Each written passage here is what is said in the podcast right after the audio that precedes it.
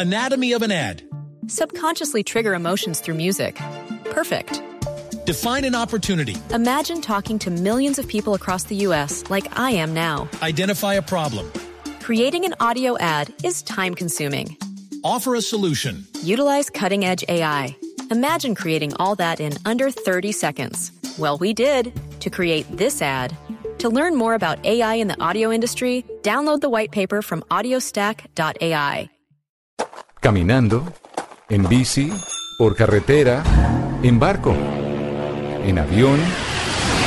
El mundo tiene destinos llenos de magia, belleza e historias. Conozcamos lo maravilloso de cualquier destino en nuestra Travesía Blue. Un viaje a lo mejor del mundo. Presentan Maritza Mantilla y Juan Casolarte por Blue Radio y bluradio.com. La nueva alternativa.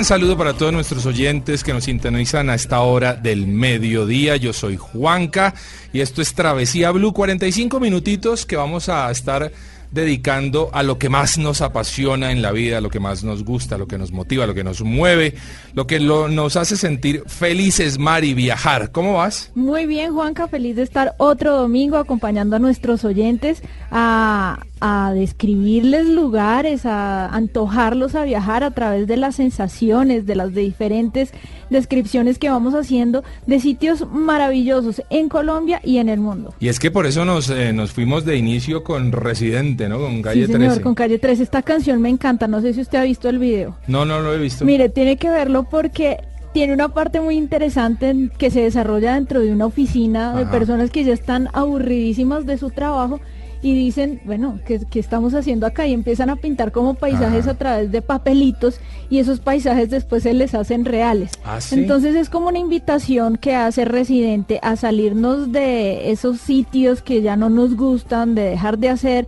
esas cosas que de pronto no nos apasionan tanto y darle la vuelta al mundo, salir a viajar. Sí, señora, Oiga, Juanca, le tengo un dato interesante A propósito de eso de darle la vuelta al mundo. ¿Usted sabe cuántas aerolíneas tiene Colombia?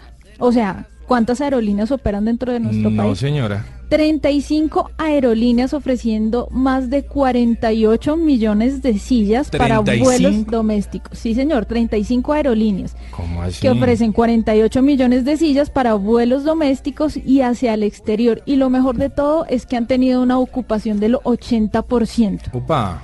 Eso quiere decir tanto que estamos recibiendo más viajeros internacionales y también es algo muy positivo para las agencias de viaje puesto que ellos pueden ofrecer planes también a otros países diferentes del nuestro. No, pues así me animo a comprar una aerolínea, Mari, porque Pues el ese es negocio el negocio. bien, ¿no? Yo también tengo un datico, Mari. A ver, En Colombia se recomienda a los viajeros que visitan zonas por debajo de los 2.200 metros sobre el nivel del mar aplicarse la vacuna de la fiebre amarilla. Buen dato, ¿m? Juanca. Al menos 10 días antes del viaje. Vea que la gente dice, no, es que voy para el Amazonas, entonces... me-". No, no necesariamente el Amazonas. Sí, es una de las zonas eh, más delicadas si se quiere, pero todo lo que esté por debajo de los 2.200 metros. O sea, casi todo. Casi ¿m? todo. Sí, exactamente. Hay que tenerlo, hay que tener precaución con este consejo.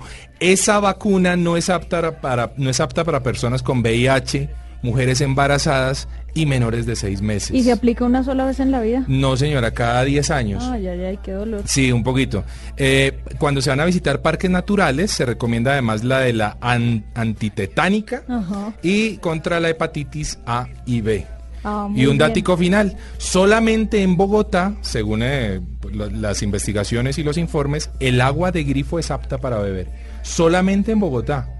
En las demás ciudades del país se supone que es para, para asearse. Y usted que se Exacto. burla de mí porque yo cargo la botellita de No, agua. ya, ya no me vuelvo a burlar. Yo investigué Ay, este dato y dije, no. Juanca, y, y lo de la vacuna amarilla es muy importante, ¿sabe por qué? Porque hay muchos otros países que también la están exigiendo. Sí, señora. No solamente para entrar a Colombia, sino nosotros para salir del país. Ah, Por ejemplo, si usted va a ir a las Bahamas, si va a ir a Brasil, si va a ir a Tailandia, son países que le exigen ese carnet. Bueno, consejitos para nuestros oyentes que los dejamos escuchando un poquitito más de Calle 13, la vuelta al mundo.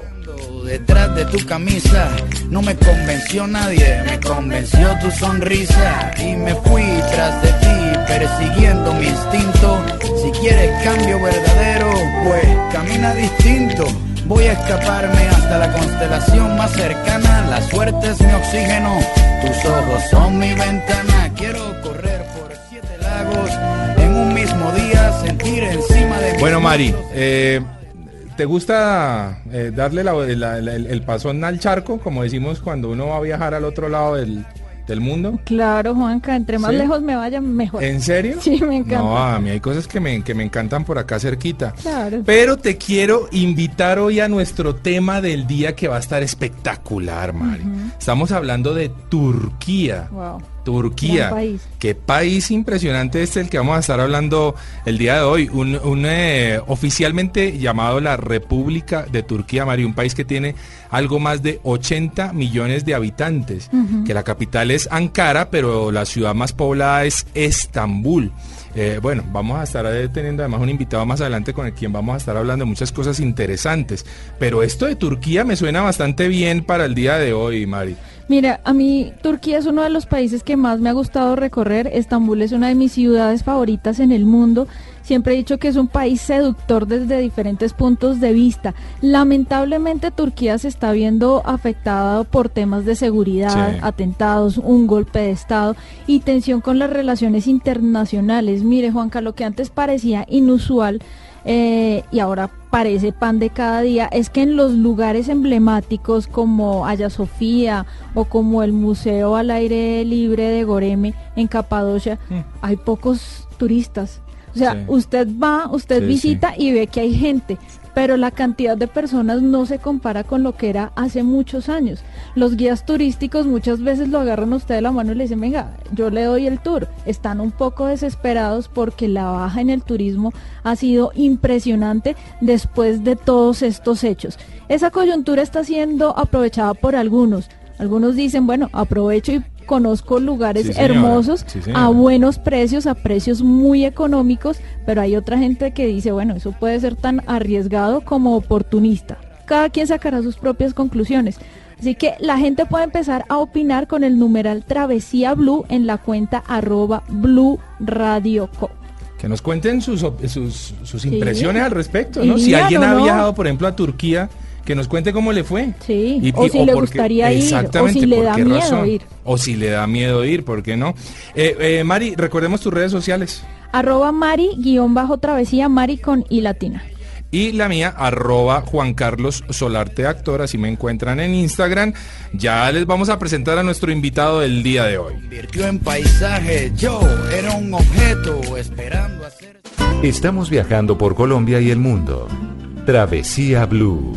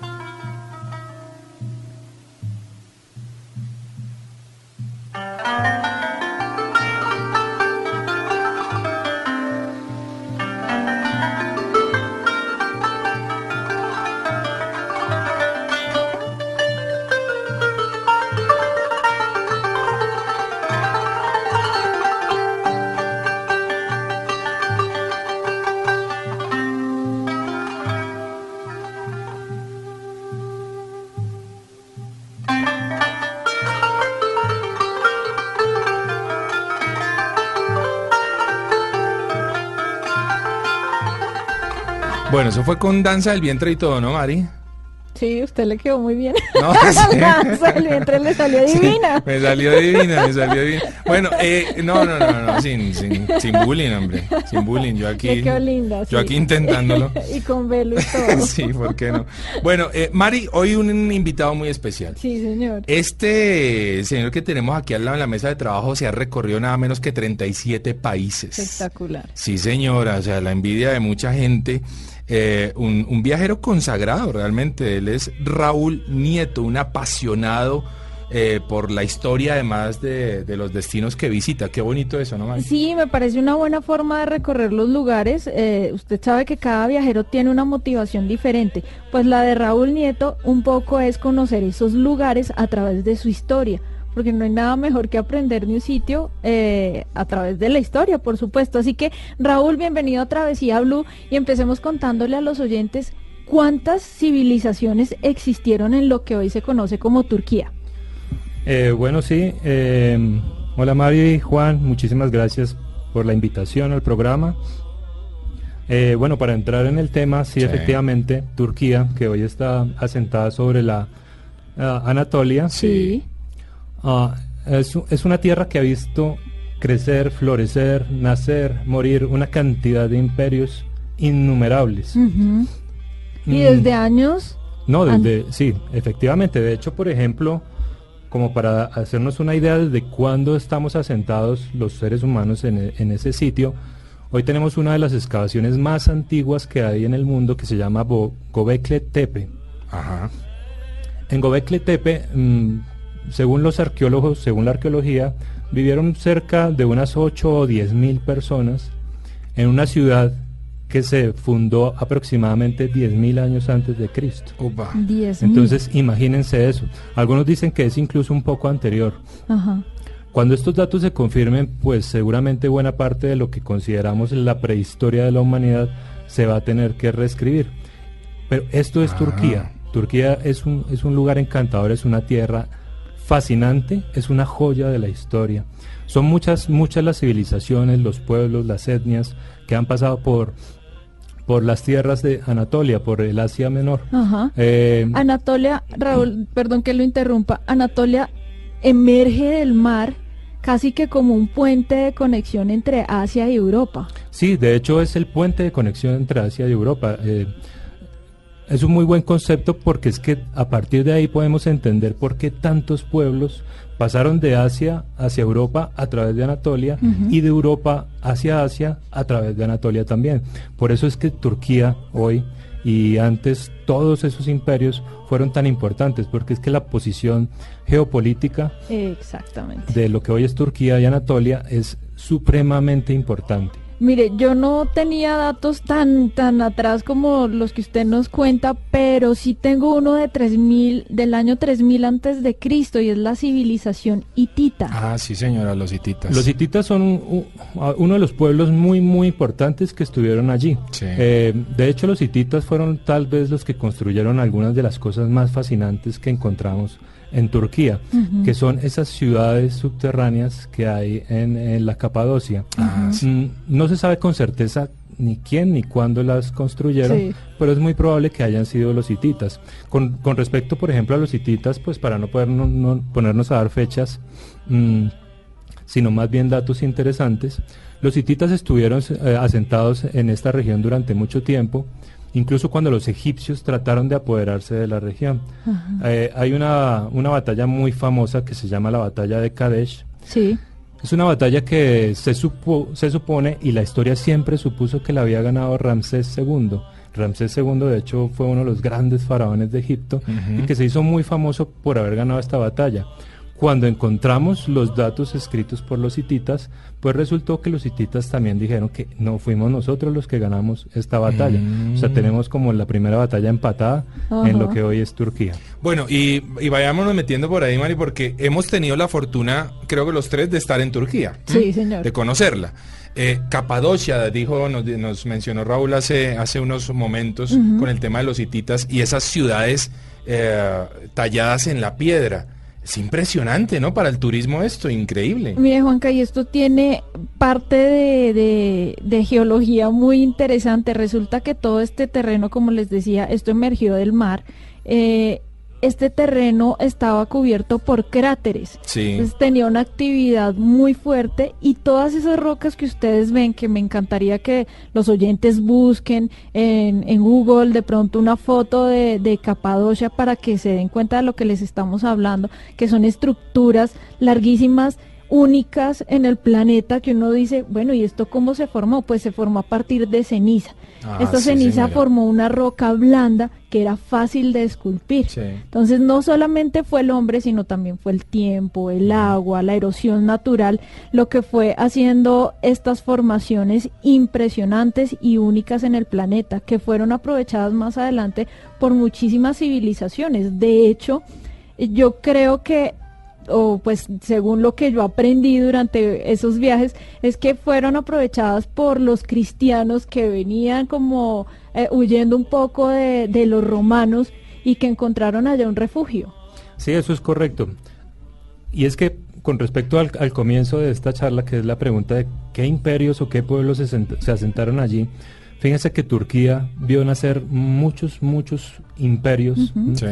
Eh, vio nacer el imperio romano de Occidente, que es un imperio que mm, duró allí por más de mil años, o sea, un hermoso. imperio impresionante. Bellísimo. Pero antes había estado allí se- asentado el imperio griego, porque es que nosotros consideramos a Grecia como la madre de la cultura occidental. Sí. Y cuando consideramos esto, tenemos que pensar que Grecia también estaba asentada en las costas eh, egeas de lo que hoy es Turquía. Sí. O sea, ciudades como Éfeso, como Mileto, incluso como la misma Troya, se convirtieron en ciudades griegas, pero que hoy son Turquía.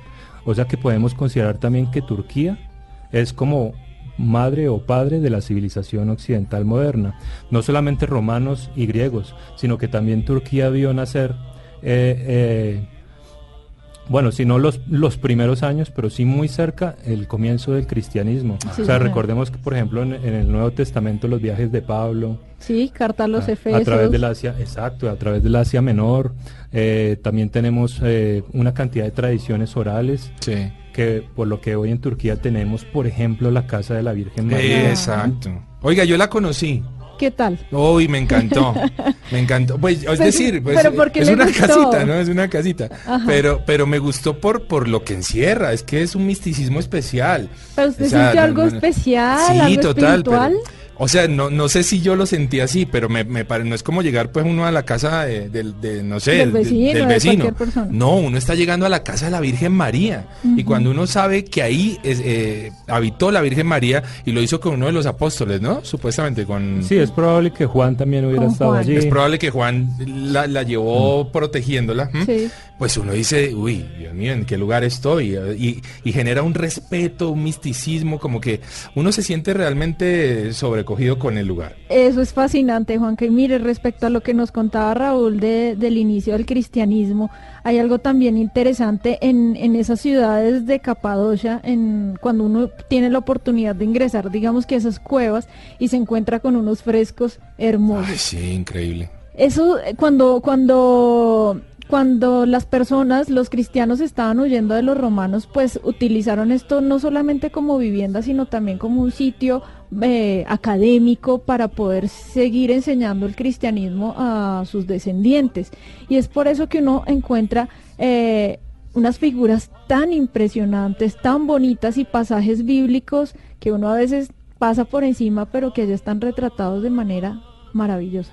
Sí, y, y, y tengo una anécdota al respecto. Y fue que yo pensé, como seguramente muchos eh, humanos lo pensamos, que por ejemplo el, el cuadro de la última cena había sido pintado por Leonardo da Vinci, ¿cierto? Ajá, Eh, sí. Es decir, eso pensaba yo en mi ignorancia. Pero cuando llegué a Turquía y entro a una iglesia por allá del siglo III y veo que está el cuadro Tal de cual. la última cena tal cual, yo dije, no, pero espera un momentico, ¿cómo así? ¿Aquí qué, qué pasó? ¿Qué es lo que pasa ahí, Raúl? ¿Eso, eso, eso, eso quién, quién lo hizo? Bueno, sí, hay que entender que la última cena es una escena del que aparece en los evangelios eh, Sí. de nuestra Biblia, que aparece tanto en Mateo, Marcos, Lucas y Juan. O sea, es una tradición escrita y oral que, que, te- que existe desde hace dos mil años. Entonces, y la por supuesto, describen así perfectamente como quien estaba al lado de Jesús al lado derecho que sí Bueno, sí, pues, sí, es muy tenemos- parecida, ¿no? Sí, lo que pasa también es que Leonardo da Vinci, pues, como que trató de darnos muchas pistas acerca de lo que él pensaba o de lo que pensaba un grupo al que tal vez él pertenecía. Y entonces, eh, bueno, ya su, su pintura se hizo muchísimo más famosa, pues, por, por todos estos motivos. Pero por supuesto que últimas cenas hay pintadas en, en pues, en todo el, Ah, en todo, en todo Occidente. Porque como les digo, es una tradición de dos mil años. Claro. Oiga, ¿sabe una cosa? Perdón, una, una, una curiosidad. Algo que ocurrió allá, que seguramente tal vez no se debe hacer, pero lo hicimos. ¿Qué ¿Mm? hizo? Eh, estábamos allá dentro de la iglesia y pues queríamos tomar foto y video, pues por supuesto, en el Para lugar mostrarlo a los maravilloso. televidentes del programa Y, y claro, entramos con las cámaras y la cosa y la vaina. Y, em, y alguien de la iglesia nos dijo, no, aquí no pueden grabar ni nada. Yo les dije, somos de National Geographic. y nos dijeron, ah, bueno, entonces graben. Y pudimos hacer todo lo que quisimos, grabamos todo lo que quisimos. Hombre, seguramente no se debe hacer, tendrá sus razones. Pero nos trajimos unas imágenes de ese lugar. Espectaculares, No. tienen que verlas en el canal de YouTube Travesía TV. Mire, una de las cosas que más me gustó fue poder ver un pasaje, bueno, dos pasajes de la Biblia, o tres tal vez, bueno, fueron muchos. Uno, el ángel Gabriel anunciándole a María el nacimiento de Jesús. El otro, la cara que hace San José cuando María le dice que Ah, está sí, sí, embarazada. sí. Pues como por Sí. obra y gracia del Espíritu Santo. Entonces, él no tiene una cara no- agradable sí, como la que nos sí. muestran a nosotros. Sí, aquí el hombre como que sí se lo cuestiona, como qué? que usted, a ver, Y el otro fue eh, el descenso de Jesús a los infiernos para sacar de ahí a Adán y a Eva sí señor. eh, y a otros profetas que estuvieron antes que él. Bueno, eh, vamos a regresar en unos minutitos, vamos a seguir hablando de Turquía, esperando estarlos antojando de visitar un país espectacular y les, de- les decimos, es un buen momento para hacerlo. Continuamos en Travesía Blue.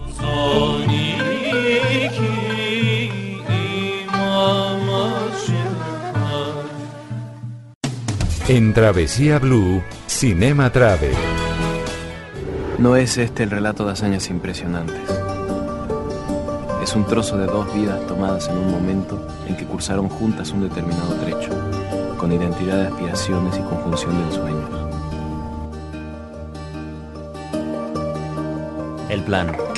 Recorrer 8.000 kilómetros en cuatro meses. El método.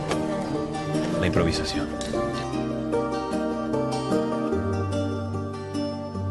Equipo. La poderosa. Una Norton 500 del 39 que está rota. Bueno, ¿ustedes reconocen de qué película les voy a hablar hoy en Cinema Travel? Sí, señora. ¿Cuál? Sí, yo sí. A ver. Esto es de diarios de motocicleta. Sí, señor, una de mis películas favoritas, una película totalmente viajera y algunas personas podrán decir, bueno, es que a mí no me gusta la vida del Che Guevara, otras dirán, me apasiona mucho la historia de este personaje, pero en realidad esta película puede ser vista bajo los ojos que le estoy diciendo, bajo la vida de un viajero. Mire, esta película narra la historia de dos jóvenes inquietos y soñadores, Ernesto Guevara, que era Sí. estudiante de medicina, y Alberto Granado, que era bioquímico.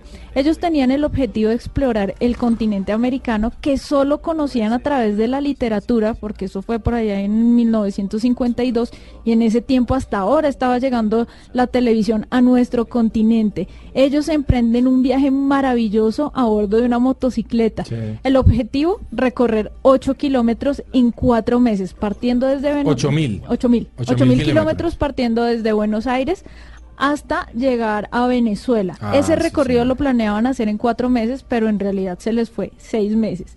Este viaje, sin saberlo, pues iba a transformar la vida de estos dos hombres, inspirando a Ernesto a gestar una revolución que lo convertiría en uno de los personajes más importantes en la historia de América.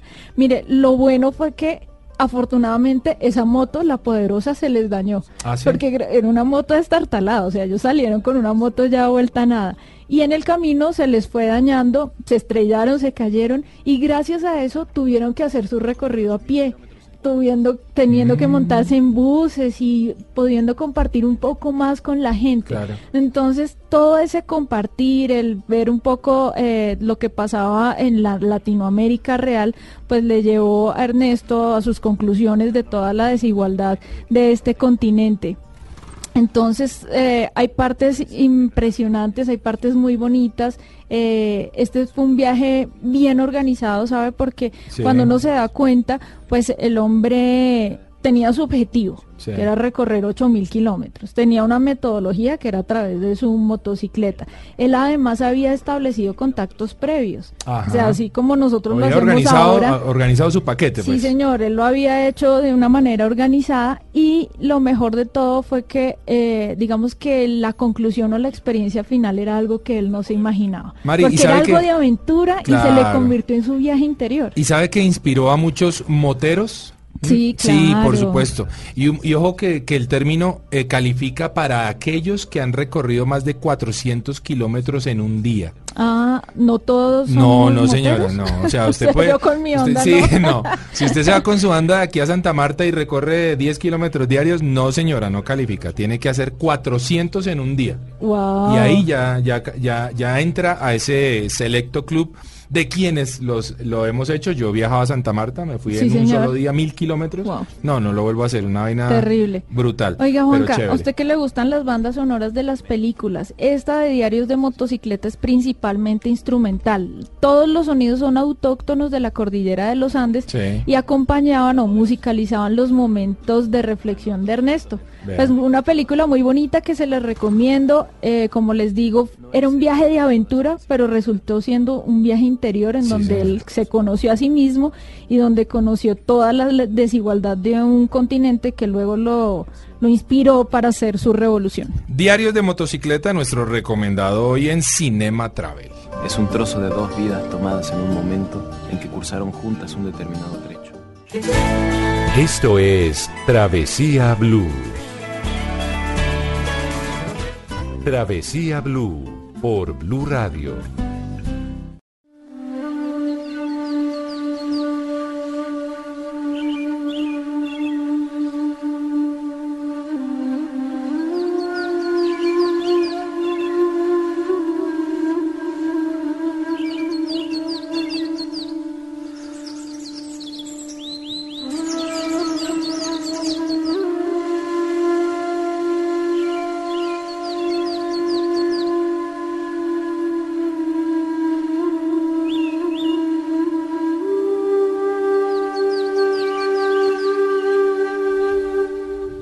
Suena tremendo, ¿no? Mm, hermosísimo, Juanca. Los derviches, eh, es eh, una música, una cultura, bueno, no, Raúl nos lo va a explicar un, po- un poco mejor seguramente. Además con un instrumento Un eh, instrumento turco. turco, que es el...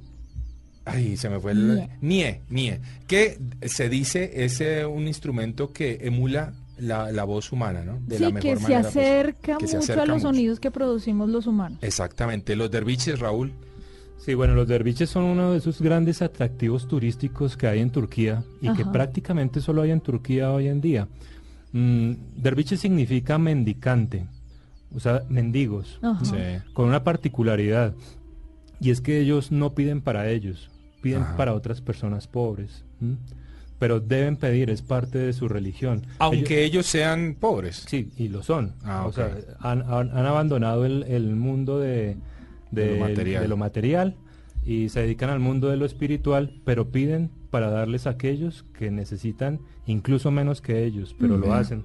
Los derviches nacieron en, en Persia, Sí. pero eh, hubo un poeta maravilloso, delicioso para leer, eh, que o- se conoce como Rumi.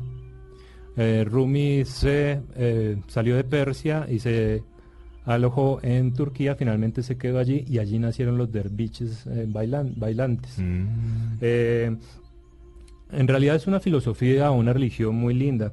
Eh, una de las, de las grandes y muy bonitas cosas que tienen los derviches son las, las poesías llenas de literatura, llenas Sí. de religión, de espiritualidad que nos dejó Rumi. Una, una pequeña, si, si me lo permiten Sí, decirla, claro. Rumi decía, sé como el río en generosidad y ayuda, el sol en ternura y misericordia, sé como la noche cubriendo los defectos de los otros, sé como un muerto en cólera e irritabilidad, sé la- como la tierra en humildad y modestia, sé como el mar en tolerancia, sé visto como eres o sé como eres visto. Wow. Es Qué una bonito. cosa muy Buen bonita. mensaje, ¿no? Es, eh, a propósito, por ejemplo, de los derviches que cada vez son más ah, conocidos y más famosos en el mundo entero, en 1998 salió un disco que se llama A Gift of Love, ah, un Sí. regalo de amor. Eh, lo hizo Deepak Chopra. En este disco canta Madonna. eh, Madonna canta una canción preciosa que se llama Bittersweet. Y en Bittersweet uno encuentra en parte la esencia de, de los derviches. Vea qué interesante, ¿no, Mari? Súper bueno, bonito. yo me voy a salir un momentito del molde, Mari, para preguntarte algo. Señor, ¿Cómo te fue con la comida en Turquía? espectac- muy bien, o sea, me fue ¿En muy, serio? muy bien. De hecho, es una de las cosas que mejor recuerdo. ¿En Con serio? más gusto. Yo no, yo recuerdo no. que, ¿por qué? No, no, no me gustó, no me gustó. ¿Pero qué probó? Co- No, ¿Probó el pues, cumpir? Sí, claro. La papita esa Por gigantona supuesto, la rellena. papita gigante rellena de cosas y, y El, el gozleme. No lo recuerdo. Oye, ese gozleme en Capadocia es una de las cosas más ricas. Es una tortilla súper suavecita, es como un crepe. Sí. Usted lo rellena de lo que quiera. Puede Sí. ser berenjena, puede ser espinaca, queso. Y el sabor es absolutamente delicioso. No, no, no, a mí no me gustó la, la comida en El. Iskender kebab. Ese lo probé. ¿Y le gustó? No, pues No. digamos que fue lo que No más me gustó, pero no me gustó. O sea, me pareció la comida como, no sé, como... Muy condimentada. Por o un lado simple? muy condimentada y por otro lado a mí me parece que la comida entra por el colorido y, y a- y me parecía como... Pero el Iskender es súper colorido. no sé, no sé. Y el A Raúl, ¿cómo le fue con, el, con la comida? Bueno, a mí siempre me va muy bien con la comida. Creo que tengo estómago de como de camionero. Sí, Muy sí. bien. Ese es Me va- me muy bien. Oye, ¿sabe cuando yo descansé, Mari, de- con, la, con la comida que dije, uy, qué rico? Cuando llegué a, a un hotel que se llamaba El Titanic. ¿m? ¿En dónde? En, este fue en, en Éfesos. ¿Sí? An- Antalya. En Antalya. En Antalya, correcto. Oiga, perdón. qué ciudad tan bonita. Qué ciudad tan bonita y qué comida la de este hotel.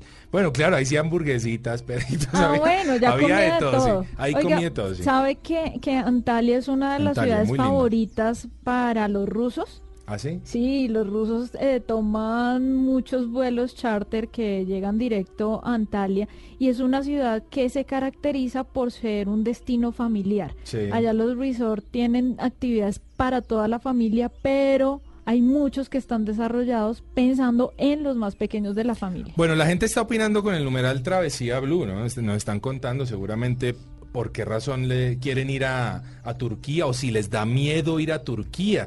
Lo que sí es cierto, Mari, es que es un buen momento para ir a Turquía económicamente. Claro, por lo que yo les decía al principio, toda esta coyuntura de, digamos que un poco el tema de seguridad ha hecho que los precios bajen muchísimo. Entonces hay planes que ustedes encuentran de 11 días por 4 millones 800 mil Eh, pesos. ¿Con tiquetes? Sí. ¿En serio, Mari? No, esto es una es, locura. es la locura. Y uno de los planes favoritos que la gente quiere hacer es volar en globo sobre la ciudad de Ah, Capadocia. ¿Raúl hizo esa? Sí, claro, es espectacular, espectacular. Pero tampoco se pueden perder eh, el viaje a las ciudades subterráneas. Subterra- Una cosa es, eh, esta- por encima, Sí, eh, desde sí, el aire, sí, y sí. otra cosa es al interior de esas ciudades. La arquitectura y la ingeniería son locas. No, ambas cosas son fantásticas. Es que el- las ciudades en las que estuve, un par de ciudades subterráneas, tienen 8 9 pisos Ajá. hacia abajo. Hacia abajo, sí. Imagínense la ingeniería para lograr este tipo de construcción. Y de hecho dicen, pues eso no está confirmado, que las ciudades están unidas por túneles. Entonces estamos hablando de túneles de varios kilómetros a 50 o 60 metros por debajo de tierra. Es una cosa increíble. Hermoso. Oiga, y se me, se me suelta una idea, ¿no? Se me suelta una idea así eh, a- a- un poquito a la loca y es que aquí en Colombia tenemos el área única natural Los Estoraques. Pues guardando proporciones, son formaciones muy bellas, Son Mari. lindas. Son li- no, no, no, no, no, no les son haga esa cara. Son haga pero cara. O sea, Es que no me parecen parecidas la una con la otra. Vaya usted e intente, intente raspar Ah, una no, roca no, de los no, estoraques no, son dos cosas distintas. Sí, Pero si usted hace eso en las de Capadocia, rápidamente empieza a abrir hoyos. Pero imagínese un globo volando por encima de los ah, estoraques. ya, ya sé para dónde va su idea. Allá, Buenísima. no, ese, no, no, yo no estoy diciendo abrirle túneles a los estoraques. Eso no. Sino volar en volar globo en globo sobre, los estoraques. Muy bonito. Que a alguien se le ocurra, qué cosa tan bonita. Esa, a- a- para mí, de las experiencias lindas que tuve en Turquía fue justamente la de volar en, en globo sobre Capadocia. Y para mí una de las experiencias bonitas fue llegar a Estambul. ¿Por qué? Porque Estambul es una de las ciudades más hermosas del mundo, está en medio, o sea, está en, en dos continentes, Sí. tiene su parte europea y su parte asiática. Eh, me gusta mucho porque uno no, yo creo que Estambul no sería nada sin las mezquitas. Uno se puede parar desde cualquier punto de la ciudad y, y ver el atardecer cubriendo cada una de esas cúpulas, me parece una postal hermosa. Raúl, ¿qué podemos decir de Estambul o, o cuál fue su sensación sobre Estambul? Bueno, si uno viaja a Turquía definitivamente hay que estar en Estambul unos, unos buenos días. Sí. Porque Estambul es una ciudad muy, muy, muy linda. Yo creo que es una de las ciudades más lindas del planeta. Sí, Sí, de acuerdo. Conozco muchos países, muchas ciudades y estoy enamorado de Estambul. vea. Estambul es una ciudad fantástica que tiene de todo. Hasta gatos. Tiene Muchos una cantidad de gatos. Oiga, ¿por qué es eso? Ay, no sé, pero son divinos. Pero por todo lado, ¿no? Por todos lados. Yo creo que es parte del encanto de Estambul Ay, y sí. efectivamente Estambul es una ciudad no solamente linda, sino que siempre ha sido muy, muy importante. Fíjense que nosotros los occidentales dividimos la Edad Media de la moderna. Sí, señor. El día que Estambul cae, Exacto. que estaba allí as- eh, asentado Ah, el sí, Imperio señor. Romano de Occidente y es tomado por los turcos. Desde entonces, Turquía es Turquía. Desde Mil- 1453. Ok. En- Entonces es una ciudad tan importante que ha marcado la historia. Eh, bueno, Estambul, para hablar de Estambul necesitaríamos una cantidad de programas, Claro. yo creo. Pero hablemos como de esos lugares imperdibles. Para mí, Hagia Sofía es uno de esos. Exacto, Hagia Ah, Sofía. Y, ahí, y por ejemplo ahí es donde... eh, Ocurre. Yo ¿Qué es, creo- qué es eh, a- Hagia Sofía? Hagia Sofía fue una iglesia cristiana. Sí. Luego fue invadida por los otomanos y pasó a ser una mezquita. O sea, son templos de, de adoración.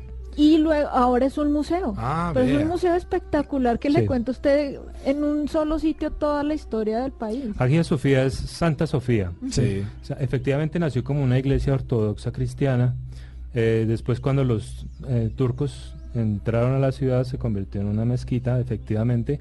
Y luego cuando Turquía decidió ser una república moderna y se trató de copiar de Europa, porque Turquía es muy europea, entonces se convirtió en un museo. Porque efectivamente el padre de los turcos, Ataturk, él decidió que ni para un lado ni para el otro, sino que dejémosla como museo, para que todo el mundo y esté como feliz un allí. museo que le re- o sea que le aporta una cantidad muy importante de dinero a la ciudad Claro. Pero son millones de visitantes que pagan una buena entrada por ver este lugar Bueno, la verdad, vamos a seguir hablando ahorita de Estambul, vamos a seguir hablando de turismo en Turquía, pero nos vamos con una se- sección bien refrescante. Agenda en Travesía Blue. En Travesía Blue, Agenda. Can't touch this. You can't touch this. You can't touch this.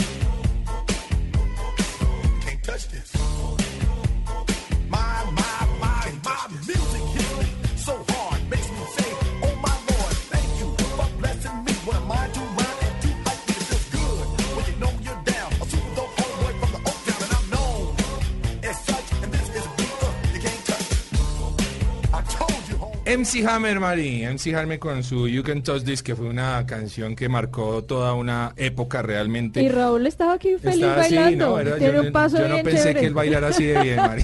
quiero quiero aprender ese paso Yo también Raúl quiero aprender de paso, está bueno. Sí, está bueno. Oiga, pero eh, me fui un poquito de retro Sí, porque señor. hay una noticia que me tiene muy contento y que es un poquito retro. A ver. Y es que el corredor férreo, Mari, entre el departamento de Caldas y el departamento de Cesar está listo. ¿Cómo así? Vamos a tener tren entre Caldas y, y no le Cesar. puedo creer Por ahora, por ahora, el, el tema lo están manejando que es de carga.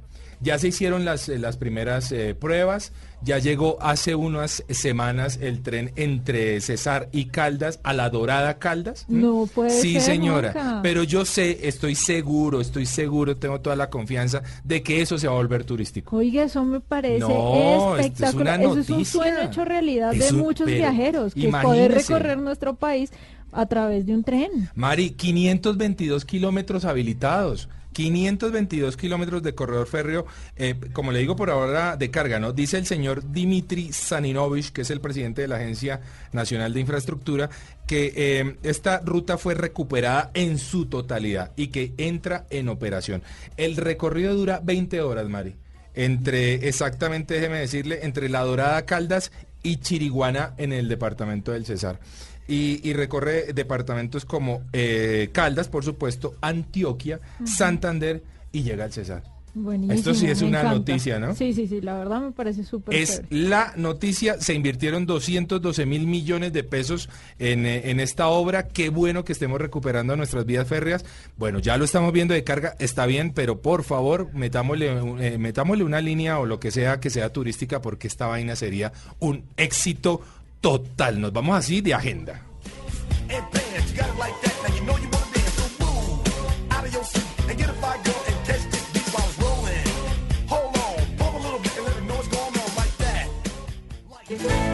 Esto es Travesía Blue.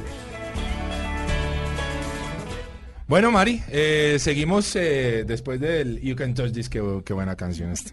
Seguimos. sacó Y me sacó, me sacó, me sacó un poquitito, ¿no? Sí, sí, sí, señor. Pero bueno, estábamos hablando de algo muy interesante, estábamos hablando de Estambul, eh, ya hablamos un poco de Haya Sofía, como lo decía Raúl, pues necesitaríamos cientos de programas para poder seguir desarrollando estos mágicos Sí, lugares. sí, sí. Pero hay otro lugar bien especial y es la Mezquita Azul. Ah, qué ¿Usted linda, cómo ¿no? le pareció, Raúl? No, la Mezquita Azul es un espectáculo. Esa sí es una mezquita el, Sí. el día de hoy y está a solo unos pasos de, de la- Santa Sofía. Eh, está en, una, en un sector eh, que es muy lindo de la ciudad, Sí. que uno puede recorrer a pie. Mm, No solamente están estas dos cosas, sino que está el antiguo hipódromo. Y debajo de todo esto hay una cisterna inmensa. Ese ¿Ah, lugar sí? me parece... Sí, señor. No ¿Usted no lo ha visitado? Pero salió en una película, en una de estas sagas de, de, de películas... Ah, ya, ya sé que las de Robert Landon, me imagino. Creo que sí. Bueno, no sé, pero el caso es que este lugar es bien interesante porque uno entra y se encuentra con unas columnas de unos templos que paganos que después los llevaron allá para poder construir esta cisterna. Sí, imagínense 336 columnas Opa. de aproximadamente 7 metros cada una que están por debajo de la ciudad. De hecho, por debajo de la ciudad se puede navegar en un pequeño barquito.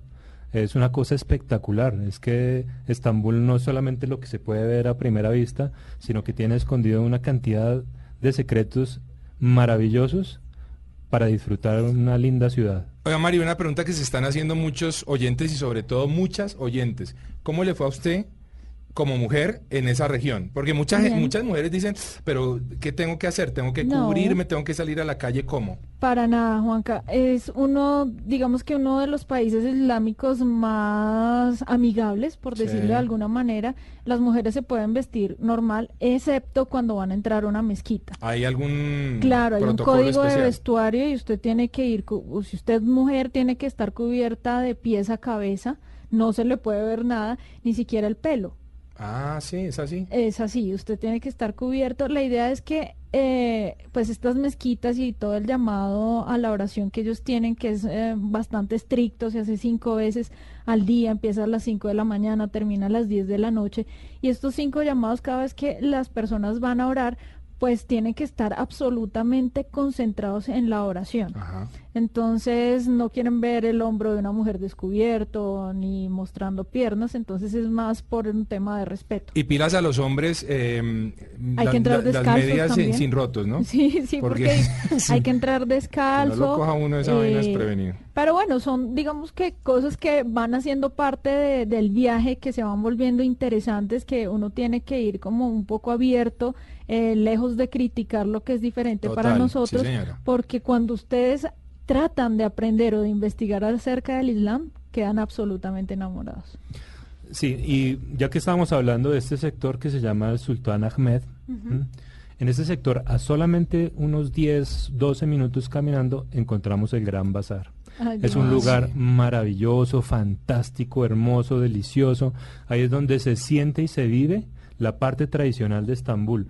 Esa cantidad de colores, los tapetes, las joyas, los Sí. sabores, los dulces, los olores. También. A, mí me fascina, me fascina estar en un sitio donde hayan eh, esos olores deliciosos y espectaculares. Y ese mercado, ese gran bazar tiene una historia también muy interesante porque todo lo que llegaba de la ruta de la seda lo paraban ahí en Estambul y era fácilmente comercializado a Europa y a Asia. Bueno, la verdad es que el tema es extenso, ¿no? Pero lo- yo le quiero preguntar a Raúl, cuando usted se va de viaje, esos 37 países que, que se ha recorrido, y pues que debe ser increíble tener esa experiencia, esa canción que, que, que, que usted no le puede faltar en la playlist cuando está de viaje, ¿cuál es? Bueno, hay una canción que siempre me transporta, así esté aquí en, en- en mi casa, y es Don't Worry, Be Happy. Ah, qué buena canción, escuchemos un poquitito.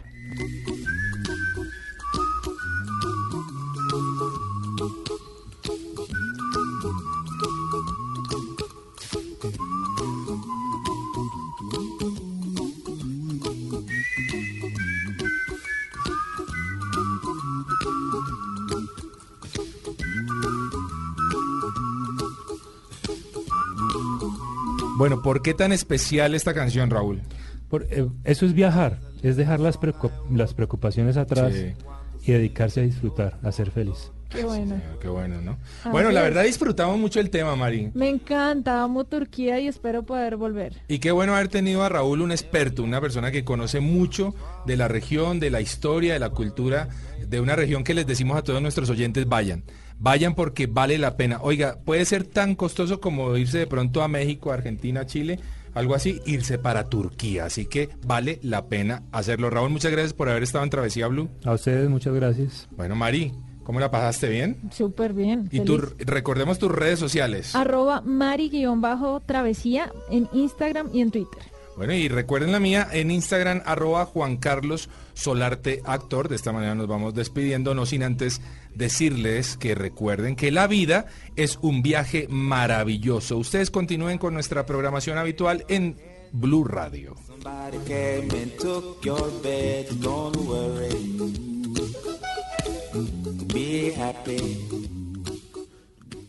Estamos viajando por Colombia y el mundo. Travesía Blue.